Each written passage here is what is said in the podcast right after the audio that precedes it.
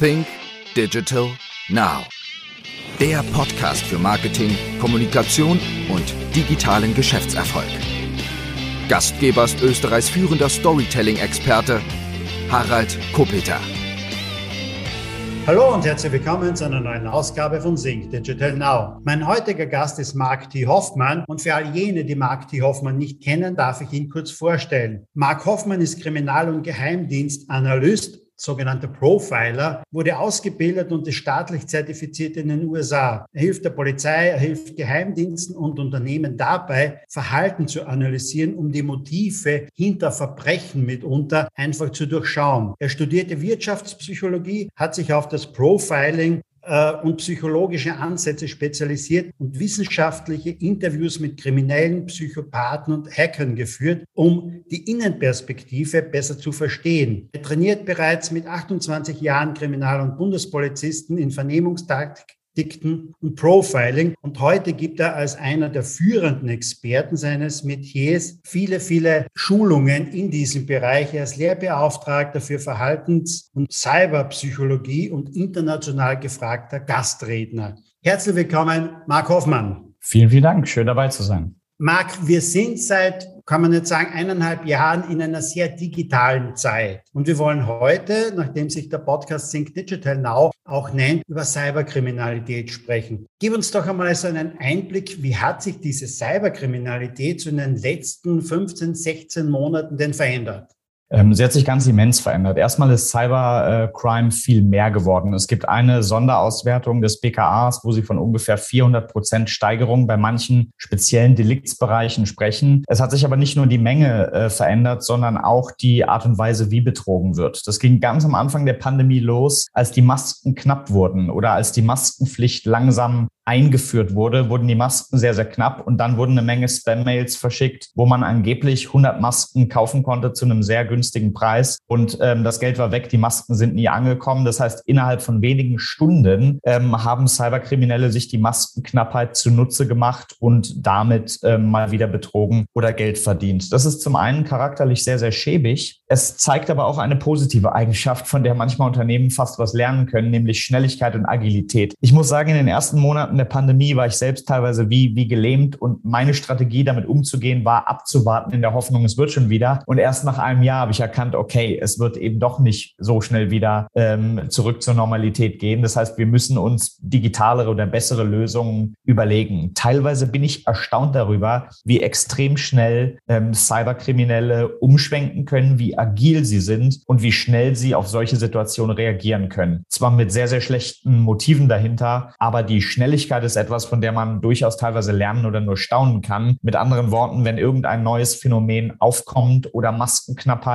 oder was auch immer gerade Thema ist, es dauert keine zwei Wochen, da haben Kriminelle eine Masche entwickelt, das für sich zu nutzen, ja. Gib uns doch mal einen Überblick. Wir denken wahrscheinlich als erstes bei Cyberkriminalität an Betrug, wo es denn um Geld geht. Aber welche Formen von Cyberkriminalität gibt es denn überhaupt aus deiner Sicht? Ja, erstmal muss man grundsätzlich bei Cybercrime zwei Kategorien unterteilen. Das FBI unterscheidet zwei ganz grobe Schubladen und auch das BKA äh, nutzt eine Abgrenzung, wo sie in zwei Schubladen unterteilen. Die eine Schublade ist ähm, Computerkriminalität. Computerkriminalität meint das, was die meisten unter Hacking im direkten Sinne verstehen. Also Computerkriminalität ist quasi das Eindringen oder das Manipulieren oder das Stehlen von Daten ähm, in oder aus Computersystemen. Das heißt, ein Computer greift einen anderen Computer an Präziser formuliert sind es nicht Computer. Es sind durchaus Menschen hinter den Computern, die die Taten begehen. Aber trotzdem sind das Verbrechen, die ohne Computer nicht denkbar sind. Das ist eine ganz wichtige Abgrenzung, denn Hacking geht ja gar nicht ohne Computer. Ohne Internet ist das ein Verbrechen, was analog in diesem Sinne gar nicht möglich ist. Das unterscheidet nämlich Computerkriminalität von Internetkriminalität. Internetkriminalität ist Kriminalität, die über das Internet verübt wird, die aber durchaus auch in der realen Welt analog möglich wäre. Beispiel Kinderpornografie. Wenn wir über den Handel mit Kinderpornografie sprechen, dann ist das natürlich was, was im Darknet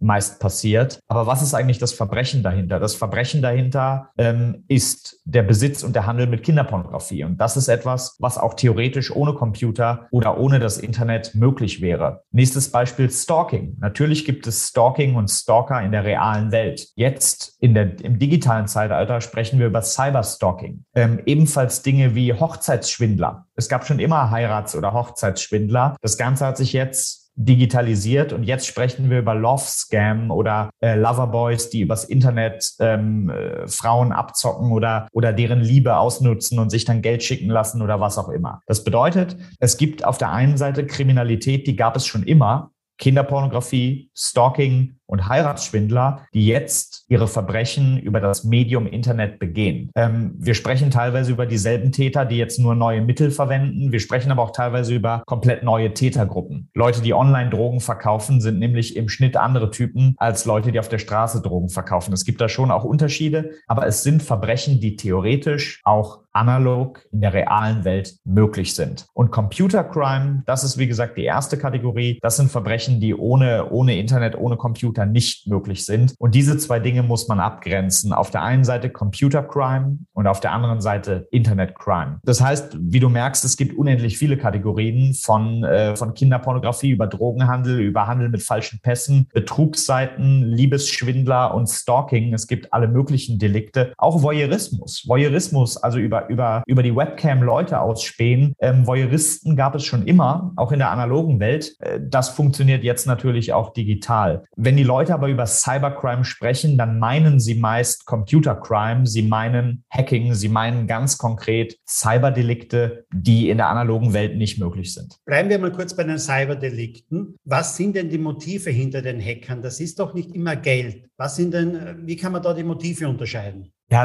ganz spannendes Thema. Ähm, über Cybercrime weiß man noch gar nicht so viel. Über Hacker weiß man noch gar nicht so viel, aber ein paar Dinge kann ich sagen oder ein bisschen das Feld eingrenzen. Wenn wir uns die Profile von Hackern anschauen, dann stellen wir fest, das sind, ähm, es ist ein Hacker-Profiling-Projekt, was gemacht wurde. Ähm, laut diesen Daten, das Dunkelfeld ist groß, aber laut diesen Daten sind es zu 90 Prozent Männer 80 Prozent von denen sind unter 30. Auch das ist schon mal interessant. Wir sprechen über junge Männer. Circa 60 Prozent haben angefangen zwischen 10 und 15 Jahren. Wow. Das finde ich interessant. Die radikalisieren sich mit 10. Ja? Das bedeutet, was wollen, das ist deswegen wichtig, um die spätere Entwicklung zu verstehen, muss man manchmal zurückschauen, wie es eigentlich angefangen hat. Was wollen denn Zehnjährige, die, die Hacking machen? Im Grunde wollen die eine Challenge. Die wollen beweisen, dass die etwas gut können. Die wollen sich vielleicht auch mit anderen messen. Die wollen Anerkennung. Das ist ein ganz wichtiges Stichwort. Ein Zehnjähriger, der, der, der die Schule aus Spaß hackt, ähm, der tut das nicht für Geld. Der tut das erstmal, weil, erstens, weil er es kann. Dazu gehören bestimmte Fähigkeiten. Hacking ist ein Skillset. Das unterscheidet es maßgeblich von Mord. Jemanden zu töten ist keine besondere Fähigkeit. Hacking manchmal schon. Das heißt, Zehnjährige, die das tun, ja, warum tun die das? Die tun das einfach aus, aus Spaß, aus Anerkennung, weil sie es können. Die wollen im Grunde Anerkennung. Das bedeutet, wenn man in der Schule ein Programm schaffen würde, überleg mal, ein Zehnjähriger, der solche Fähigkeiten hat, der müsste eigentlich mit Kusshand von Google in, direkt in Silicon Valley rekrutiert werden. Ja, das ist ja eigentlich ein, ein, eine Ressource, die man unheimlich nutzen könnte. Aber oft merken junge Menschen, dass ihre Ressource überhaupt nicht gefragt ist, sondern ihre Fähigkeiten werden komplett verkannt bis heute heute wird relativ abfällig über Gamer gesprochen. Das merkt man schon allein daran, dass viele ältere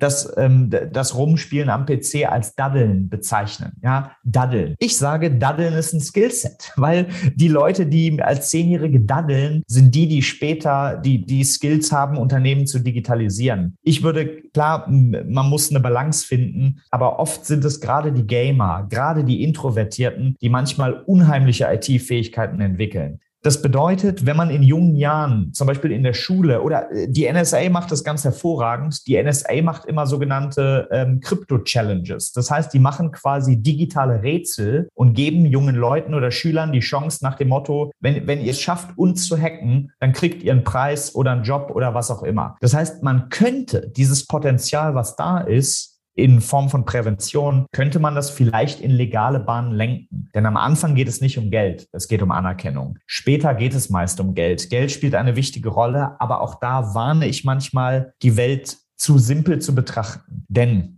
Manchmal muss man nach dem Motiv hinter dem Motiv suchen. Das bedeutet, natürlich machen die das für Geld. Aber ich kenne Fälle, wo Leute bereits mehr als 100 Millionen auf dem Konto haben, weil sie längst Bitcoin-Millionäre sind und die begehen trotzdem Straftaten für Geld. Aber dann muss man die Frage stellen, was kann man sich mit 101 Millionen kaufen, was man sich mit 100 Millionen nicht kaufen könnte. Das heißt, manchmal muss man die Frage stellen, okay, Geld, aber was ist das Motiv hinter dem Geld? Worauf spart er denn hin? Und dann merkt man nämlich schnell, er spart auf gar nichts hin. Es geht nicht darum, sich irgendwas Bestimmtes zu leisten, sondern es geht ganz maßgeblich darum, äh, um, um Thrill-Seeking. Das heißt, der Thrill oder die Spannung dabei. Man nennt es auch manchmal Duping Delight, also eine Freude daran zu täuschen. Das ist ein Motiv, was ich nicht unterschätzen würde. In absteigender Reihenfolge sind die Motive dennoch erstens finanzieller Gewinn, zweitens Spionage und drittens Spaß, Ideologie oder einfach der Thrill, die Freude an der Sache, sie tun es, weil sie es können. Auch das kommt vor, ja. Aber mit Hackern oder so etwas hat man als Privatperson eher weniger zu tun. Bis auf das, dass gewisse Services vielleicht einmal nicht funktionieren, gewisse Websites von Unternehmen oder Institutionen nicht funktionieren. Aber ansonsten habe ich ja da als Privater relativ wenig Schaden, oder? Jein, wir haben uns nur daran gewöhnt. Ähm, ich würde behaupten, allein heute gab es mehr als, äh, wahrscheinlich mehr als 20 gezielte Cyberangriffe auf dich persönlich, nämlich in Form von Spam-Mails. Guck in den Spam-Ordner und da findest du 20 Versuche, ähm, dich zu einem Opfer von Cyberkriminalität zu machen. Nur ist der kleine Unterschied, dass wir uns daran gewöhnt haben oder sagen, da klicken wir sowieso nicht drauf. Das heißt, teilweise fallen wir nicht auf die Köder rein, weil wir eine gewisse Form von Bewusstheit oder Awareness Awareness haben. Aber ähm, die Versuche gibt es durchaus, die Versuche auch Privatpersonen zu Opfern zu machen. Und es gibt auch immer noch genug Leute, die, die darauf reinfallen oder nicht entsprechend äh, sensibilisiert sind. Und die Taktiken werden auch clever. Also klar gibt es die Spam-Mails, hallo, ich bin der Prinz von Afrika und möchte Ihnen 20 Millionen vererben. Wer da noch draufklickt, ist fast selbst schuld. Nein, ich will keine Täter-Opfer-Schuldumkehr machen, aber ähm, du weißt, was ich meine. Es gibt Spam-Mails, da fragt man sich, wer da noch drauf reinfällt. Aber es ist auch teilweise wirklich clever gemacht.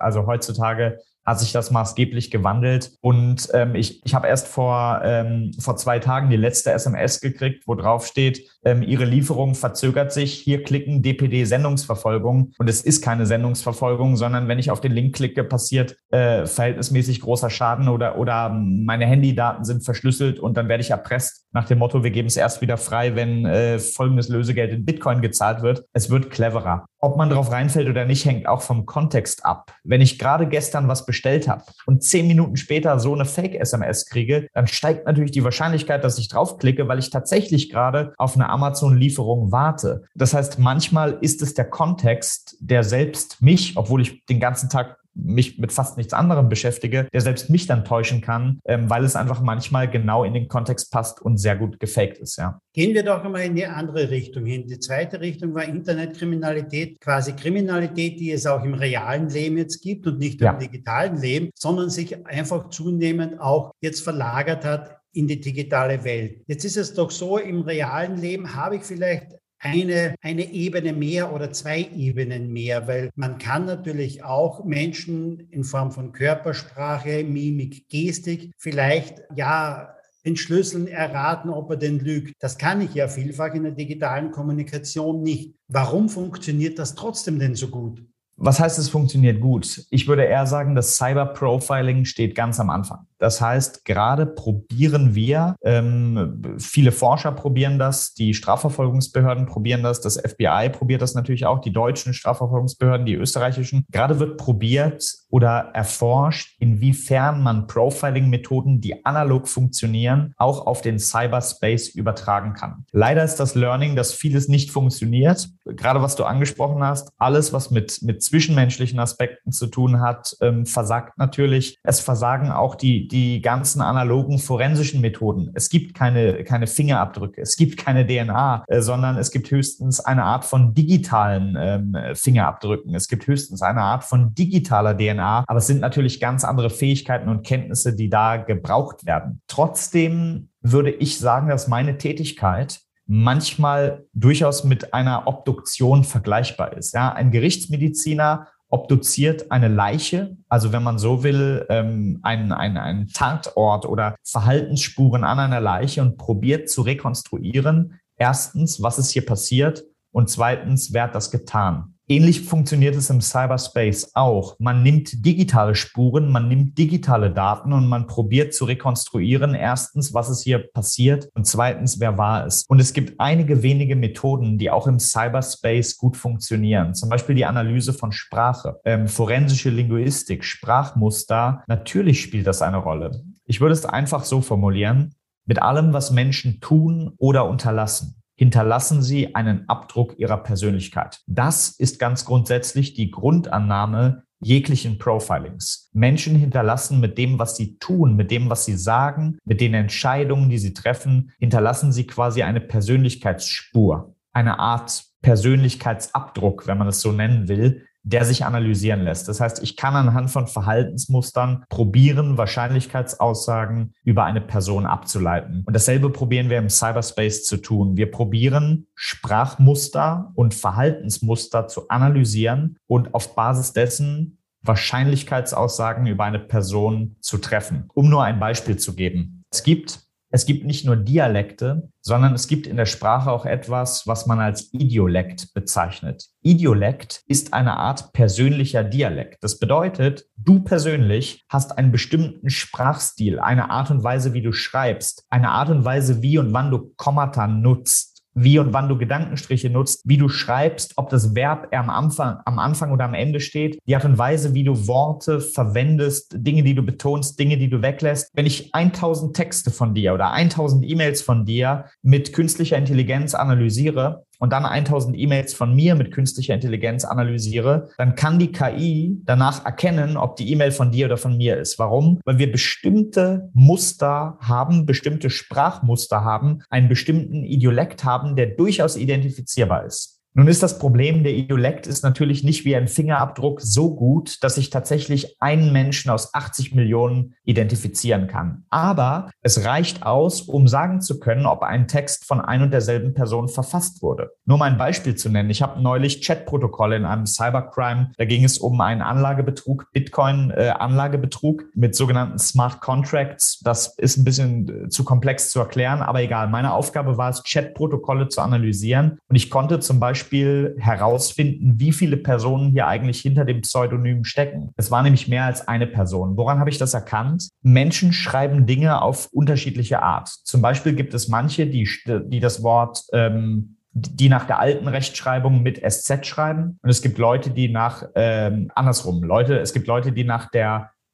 nach der alten Rechtschreibung mit Doppel-S schreiben, was aber nach der neuen Rechtschreibung mit SZ geschrieben wird. Der Punkt ist aber, egal wie wir es machen, ob wir es so machen oder ob wir es so machen, es gibt eine Art, wie wir es machen und das machen wir immer so. Wir schreiben nicht das Wort Delfin einmal mit F und einmal mit PH und schon gar nicht innerhalb derselben E-Mail. Das heißt, Anhand solcher Feinheiten, solcher sprachlichen Besonderheiten kann ich zum Beispiel probieren herauszufinden, ob hier er ein Mann schreibt, ob hier er eine Frau schreibt, ob hier ein Muttersprachler schreibt oder kein Muttersprachler, ob hier eine Person schreibt oder ob hier mehrere Personen schreiben. Das klingt jetzt wahnsinnig gut, aber wenn ich am Ende der Polizei oder äh, Strafverfolgungsbehörden sage, wir sprechen hier über einen jungen Mann unter 30 aus Österreich, dann ist das immerhin etwas, aber wahrscheinlich nicht genug, um jemanden klar zu identifizieren. Also Cyberprofiling ist ein ganz spannendes Thema, ein ganz heißes Thema, aber ich würde trotzdem sagen, dass diese Disziplin noch sehr am Anfang steht. Du hast jetzt in deiner Antwort zwei Sachen drinnen gehabt. Zum einen künstliche Intelligenz, dass künstliche Intelligenz das aus Tausenden von E-Mails oder so etwas rausfiltern kann. Ja. Aber du hast auch gesagt, du hast es analysiert. Bedeutet es, dass es vorher die künstliche Intelligenz braucht, braucht, die das vielleicht einmal verdichtet, aber am Ende des Tages braucht es noch die Manpower, braucht, braucht es noch die Brainpower vielleicht von jemandem wie dich, einen Geheimdienstpsychologen, eines Profiler, der es dann wirklich noch einmal verdichten und bestimmen kann?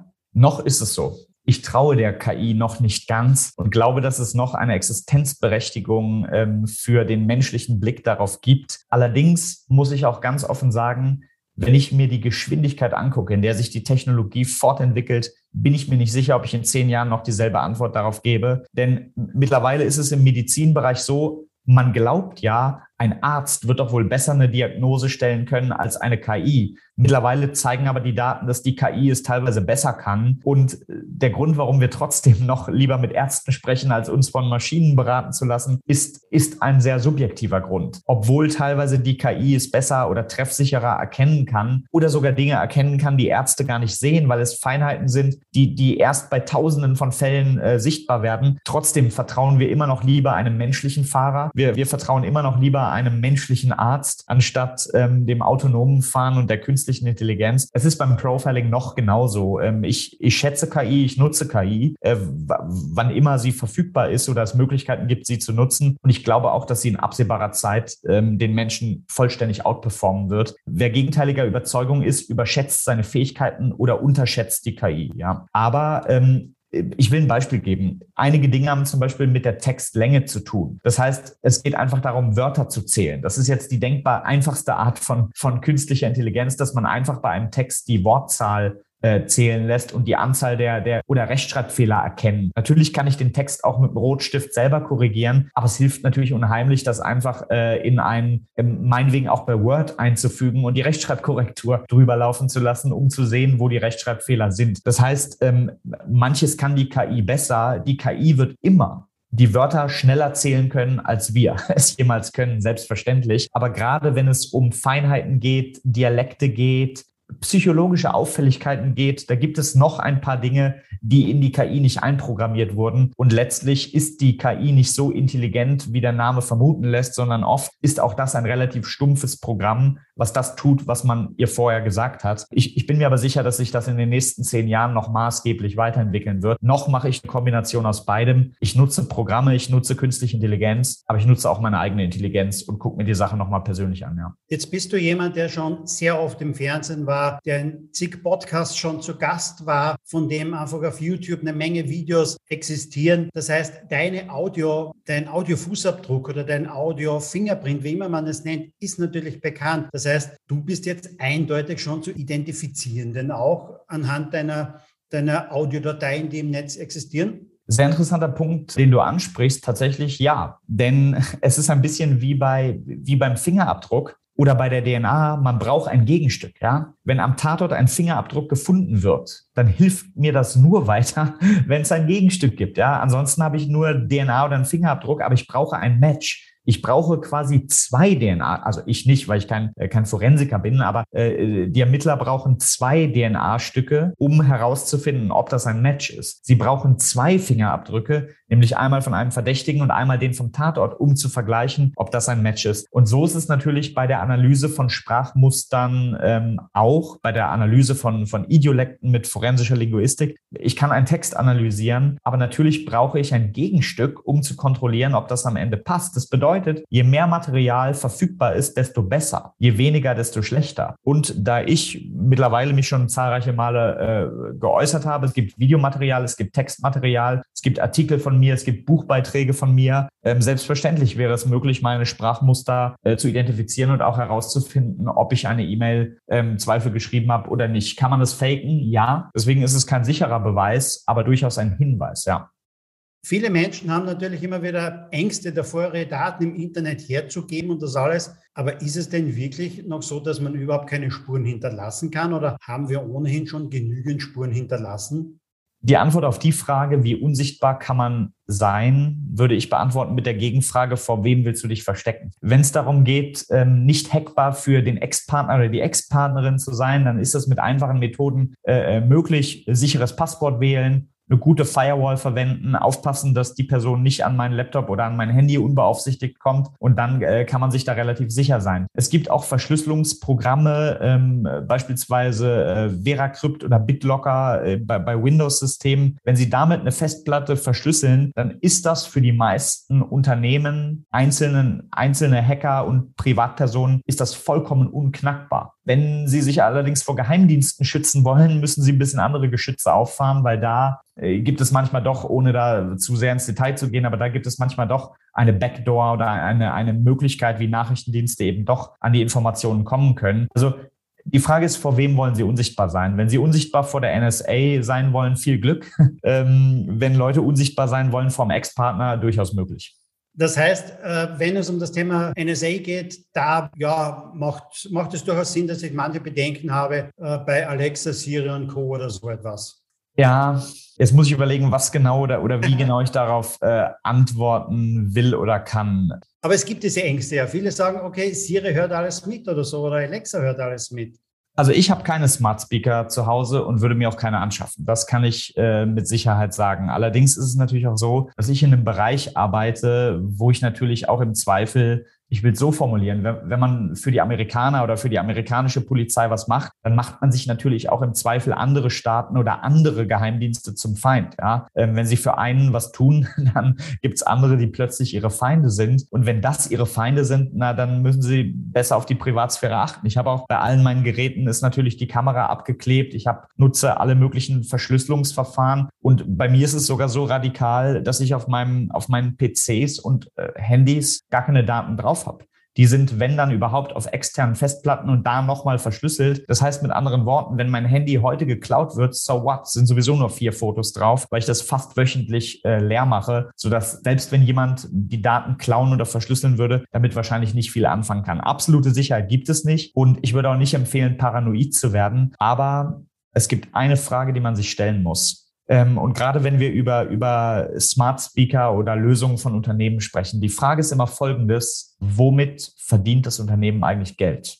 Apple-Geräte sind sehr, sehr teuer. So ein iPhone, was kostet ein iPhone mittlerweile, äh, die neuesten Modelle? Immer irgendwas mit 1000 oder sogar mehr Euro. Meisten über 1000, ja. So, das heißt, das Gerät kostet 1000 Euro. Mit anderen Worten, die verdienen Geld mit dem Gerät. Und tatsächlich hat Apple eine sehr strikte ähm, Datenschutzpolicy und kooperiert auch nur sehr bedingt mit den äh, Strafverfolgungsbehörden. Das heißt, wenn das FBI anklopft und sagt, wir wollen jetzt ein iPhone knacken, sagt Apple, Pech gehabt, können wir selber nicht. Und das ist auch die Wahrheit zu einem sehr großen Teil. Es gibt zwar äh, Firmen, die auch mittlerweile iPhones unter bestimmten Bedingungen knacken können. Trotzdem ist die Policy oder, oder der Ansatz, der dahinter steht, eigentlich ein, ein sehr guter Datenschutz. Bei manchen Unternehmen ist das anders. Facebook zum Beispiel ist gratis. Facebook kostet nicht 1000 Euro pro Jahr. Es kostet auch nicht 59,99 Euro pro Monat. Facebook ist gratis. Und wenn das Produkt gratis ist, dann sind Sie das Produkt. Das ist die Faustregel, die ich immer in meinen äh, Vorträgen und auch Seminaren sage. Wenn das, wenn das Produkt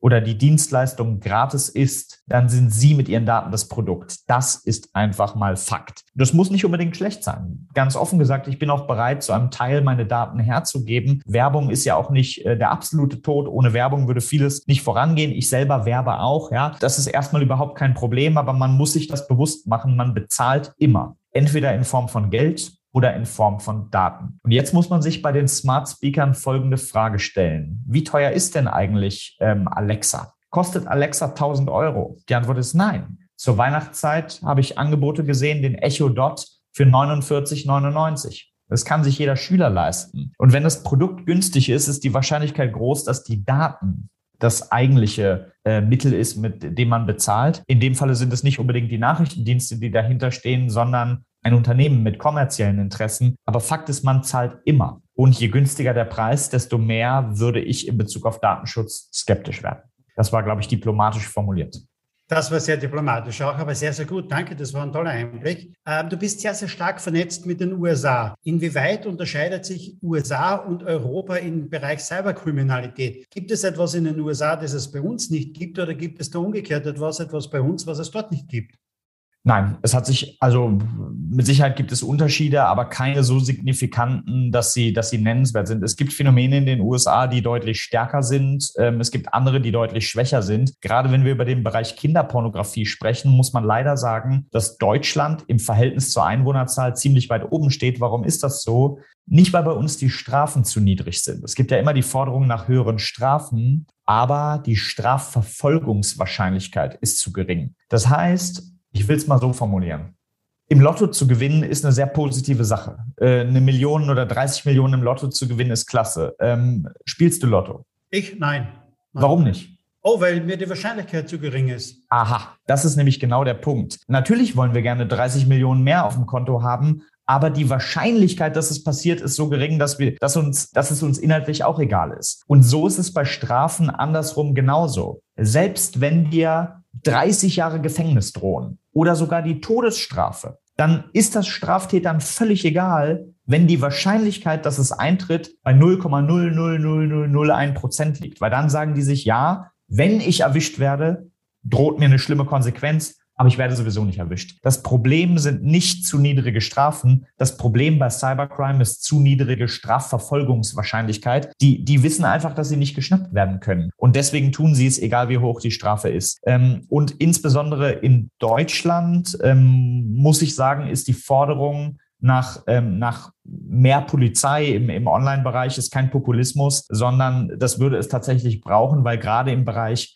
Kinderpornografie sind sich viele Täter verdammt sicher, dass ihnen nichts passieren kann. Ähm, und damit haben sie leider auch teilweise recht, weil die Strafverfolgungswahrscheinlichkeit sehr gering ist. Da gibt es Unterschiede zwischen Deutschland und den USA. Was aber die Methoden angeht, die Phishing-Mails angeht, die Art und Weise, was für Methoden es gibt und was für Typen dahinter stehen, das hat sich mittlerweile ähm, globalisiert. Die Angriffe kommen teilweise aus China, sie kommen teilweise aus Russland und das trifft Deutschland am Ende genauso, wie es die USA auch trifft. Man spricht auch mittlerweile angelehnt an den Begriff Software as a Service, spricht man von Crime as a Service. Das heißt, ähm, die Kriminellen haben mittlerweile richtige Netze Netzwerke gebildet, es gibt richtige, richtige Handelsstrukturen, es gibt Vertriebsnetze und ob du es glaubst oder nicht, es gibt sogar sowas wie Kundensupport. Also bei manchen Erpressungen ist es so, da ist dann ein Link, wo, wo sinngemäß drinsteht, ähm, wir erpressen Sie über folgende Summe. Falls Sie Fragen zur Zahlungsmodalität haben oder, oder Fragen haben, wie Sie an Bitcoin kommen, äh, rufen Sie gerne unseren Kundensupport an. Das ist ja absurd, ja. Man wird erpresst und dann gibt es einen Kundensupport, wo ich noch ein bisschen verhandeln kann und über die Zahlungsmodalitäten sprechen kann. Aber äh, das passiert tatsächlich. Und es gab eine Gruppe vor ein paar Monaten, die hat sogar eine Presseerklärung veröffentlicht, wo sie bekannt gegeben haben, ähm, was ihre moralischen Prinzipien sind, wen sie angreifen und wen sie nicht angreifen. Wenn Kriminelle eine Presseabteilung haben, dann, dann weiß man spätestens, ist der Punkt erreicht, dass sie keine Angst mehr haben, geschnappt zu werden. Also die, die Professionalität Crime as a Service, ähm, die nimmt immer weiter zu und das ist ein globales Phänomen, nicht nur, nicht nur ein deutschsprachiges Phänomen es, ich glaube, seit Hunderten von Jahren beschäftigen sich ja Menschen auch schon mit dem perfekten Verbrechen oder ja. mit dem perfekten Mord oder so etwas. Das war doch immer ein großer Reiz von einigen Verbrechern. Gibt es denn so etwas auch in, in der digitalen Welt? Sind es die, die Hacker, die, die glauben, sie können da mitunter das perfekte Verbrechen oder die perfekte Tat auch begehen? Oder sind es da auch andere Gruppen noch?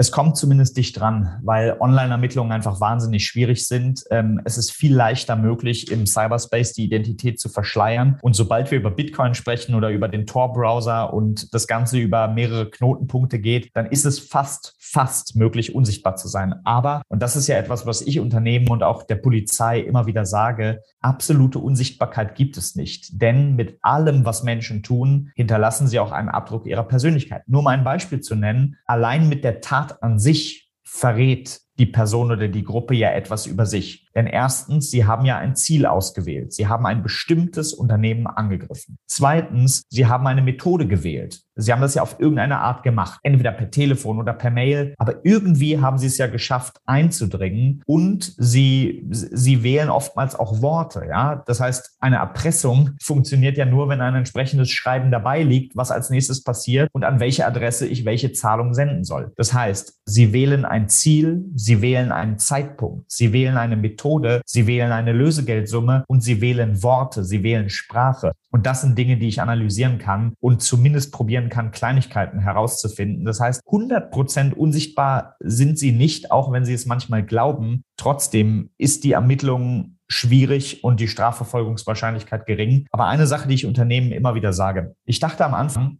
Cybercrime ist gar nicht mein Thema, weil ich komme aus der Psychologie. Ich interessiere mich für Menschen. Ja, ich habe von Computersystemen keine Ahnung, bis heute nicht. Vielleicht bisschen mehr als der Durchschnitt, aber nicht maßgeblich. Wenn wenn man wenn mein PC spinnt, bin ich aufgeschmissen. Ja, kann ich muss ich wen anrufen, kann ich nicht selber lösen. Ähm, ich dachte am Anfang, Cybercrime ist nicht mein Thema, bis ich gehört oder gelernt und erfahren habe, dass über 90 Prozent aller Cyberangriffe gehen auf menschliche Fehler zurück.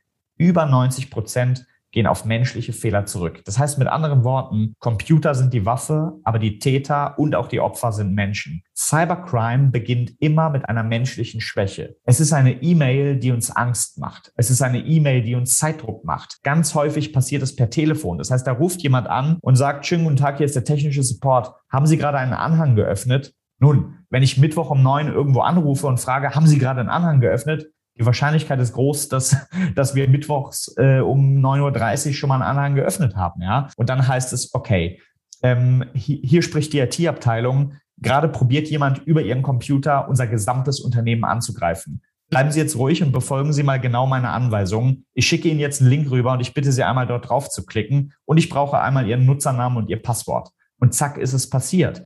Und erstaunlich viele Leute geben bereitwillig am Telefon das Passwort raus, wenn sich jemand als technischer Support ausgibt und die Nummer im Display halbwegs authentisch erscheint. Das heißt, tatsächlich kann ich in einem großen Unternehmen einfach anrufen und sagen, ich bin der technische Support. Jemand probiert gerade unsere Systeme zu hacken und ich brauche einmal den Nutzernamen und das Passwort. Und es ist erstaunlich, wie viele Personen das bereitwillig hergeben. Das heißt, was ist die Schwachstelle und wie kann man sich davor schützen? Die Schwachstelle ist nicht die Technik. Es ist nicht die Firewall. Es ist nicht die technische Seite, an der es oft hapert. Es ist die menschliche Komponente. Menschen sind die Schwachstelle und ich probiere gerade in diesem Bereich zu sensibilisieren. Also ich, ich sage immer, ich probiere Menschen zu einer Art menschlichen Firewall zu machen. Also in meinen Vorträgen probiere ich den Mitarbeitenden zu erklären, wie Cybercrime funktioniert und wie sie zur menschlichen Firewall werden. Denn in neun von zehn Fällen ist das das Einfallstor. So funktioniert es bis heute, ja. Kommt es eigentlich vor, dass du auch vielleicht ähm, zum Teil Hochachtung oder Bewunderung hast von manchen Cyberkriminellen, wie viel kriminelle Energie da drin steckt, wie viel, wie viel Lösungsbegabung damit unter drinnen steckt, wie viel, wie viel Vorbereitung da drinnen steckt, um dorthin zu gelangen, um einen dortigen Schaden anzurichten? Oder sind es für dich generell kriminelles Kriminell? Das ist eine moralisch ganz schwierige Frage. Ähm, ich finde es schwierig, Kriminalität in eine Rangfolge zu tun und zu sagen, das eine ist schlimmer als das andere. Aber in Wahrheit tun wir das ja die ganze Zeit, nämlich in Form von des Strafmaßes, ähm, was für ein bestimmtes Delikt angesetzt ist. Mord wird härter bestraft als Vergewaltigung und ähm, ähm, Missbrauch oder, oder andere, andere leichtere äh, Formen werden dann ein bisschen weniger hart bestraft als Vergewaltigung und ähm, so geht es immer weiter. Das heißt, in Wahrheit tun wir das jeden Tag. Wir tun Kriminalität in eine Rangfolge und bestrafen bestimmte Dinge härter und andere weniger hart. Für mich ist es ganz schwierig zu sagen, wo man Cyber- und Wirtschaftskriminalität anordnet. Ich finde das Argument schwach zu sagen, ja, die haben ja keinen umgebracht. Ähm, denn teilweise, das stimmt, sie haben keinen umgebracht, aber teilweise sind die Schäden, die dadurch passieren, ganz, ganz immens. Sie sind gesellschaftlich eine absolute Katastrophe und manchmal muss man fast überlegen, ob das nicht mit Mord auf einer Stufe steht. Und by the way, gab es auch schon mehrere Fälle von Hackern, die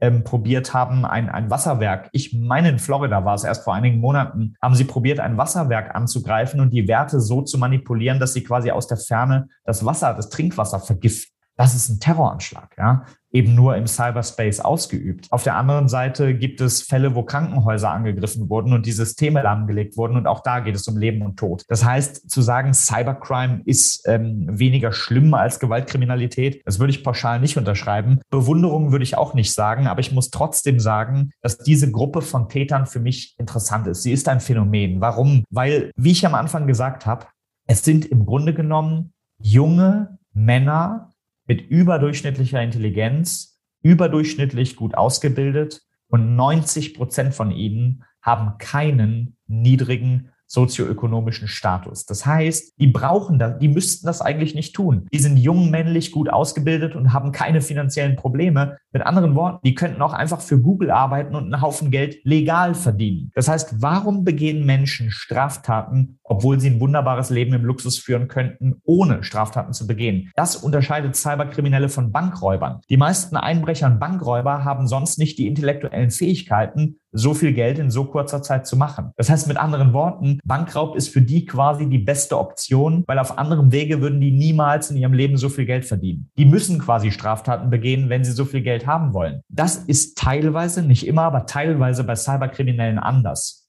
Anders. Manche könnten auf legalem Wege Millionäre werden, bevor sie 40 sind, ganz locker. Ähm, aber sie tun es auf dem illegalen Weg. Und das ist schon interessant. Das ist psychologisch interessant. Und deshalb würde ich schon sagen, dass mich mittlerweile, ich, ich, ich forsche und promoviere ja auch zu dem Thema Psychopathen in der Wirtschaft. Mich reizt mittlerweile Wirtschafts- und Cyberkriminalität mehr, denn in Wahrheit sind die Motive hier und die Profile sind hier viel spannender als die von Serienmördern. Das ist so, ja. Cyberkriminalität wird in Zukunft wahrscheinlich zunehmen, oder? Das ist Oder ich würde sagen, das ist klar. Wird aber die Kriminalität vor Ort abnehmen?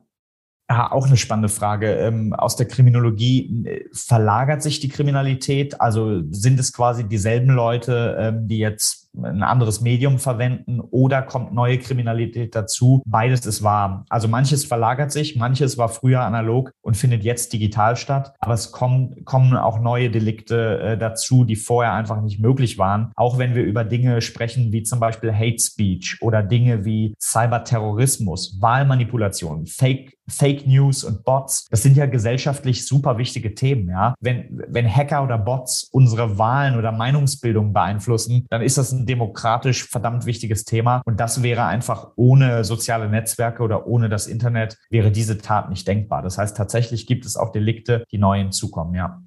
Müssen sich Unternehmen auf irgendetwas vorbereiten, die nächsten Monate oder die nächsten zwei, drei Jahre? Kommt da auf Unternehmen etwas zu, worauf viele vielleicht noch gar nicht gedacht haben und nicht vorbereitet sind? Ja, das ist wahrscheinlich die wichtigste Frage und auch die Frage, auf die ich die härteste Antwort geben muss. Es gibt zwei Arten von Unternehmen. Unternehmen, die bereits gehackt wurden und Unternehmen, die noch gehackt werden. Es wird potenziell alle treffen. Und es gibt noch eine dritte Kategorie, welche, die schon gehackt oder ausspioniert wurden, aber es noch gar nicht gemerkt haben. Das gibt es durchaus auch. Denn wenn sie ausspioniert werden als Unternehmen, ruft danach keiner an und sagt, äh, vielen Dank für die Daten aus der Entwicklungsabteilung, die wir gerade äh, gerade auswerten und das nachbauen. Ja, Manche Unternehmen wundern sich, wie konnten die Russen oder die Chinesen nur an die Daten kommen äh, oder, oder wie, wie konnten die äh, das so gut äh, kopieren oder nachmachen und niemand bringt es in Verbindung mit einem Klick auf einen Link oder einen Anruf vor drei Monaten. Das heißt, manche Unternehmen wurden schon gehackt und andere werden noch gehackt. Potenziell wird Cybercrime früher oder später jeden treffen. Es wird diese Angriffe geben und ähm, dann hängt es davon ab, wie gut die Mitarbeitenden geschult sind, sowas zu erkennen und nicht darauf zu reagieren. Die Varianten werden clever. Auch meine Vorträge, die ich halte, müsste ich alle oder ich date sie auch alle vier bis sechs Monate ab, weil die dann schon wieder neue Methoden entwickelt haben, die ich vorher noch gar nicht gehört habe oder auf dem Schirm hatte. Das heißt, es ist ein Wettrüsten zwischen Unternehmen und Hackern und leider ähm, führen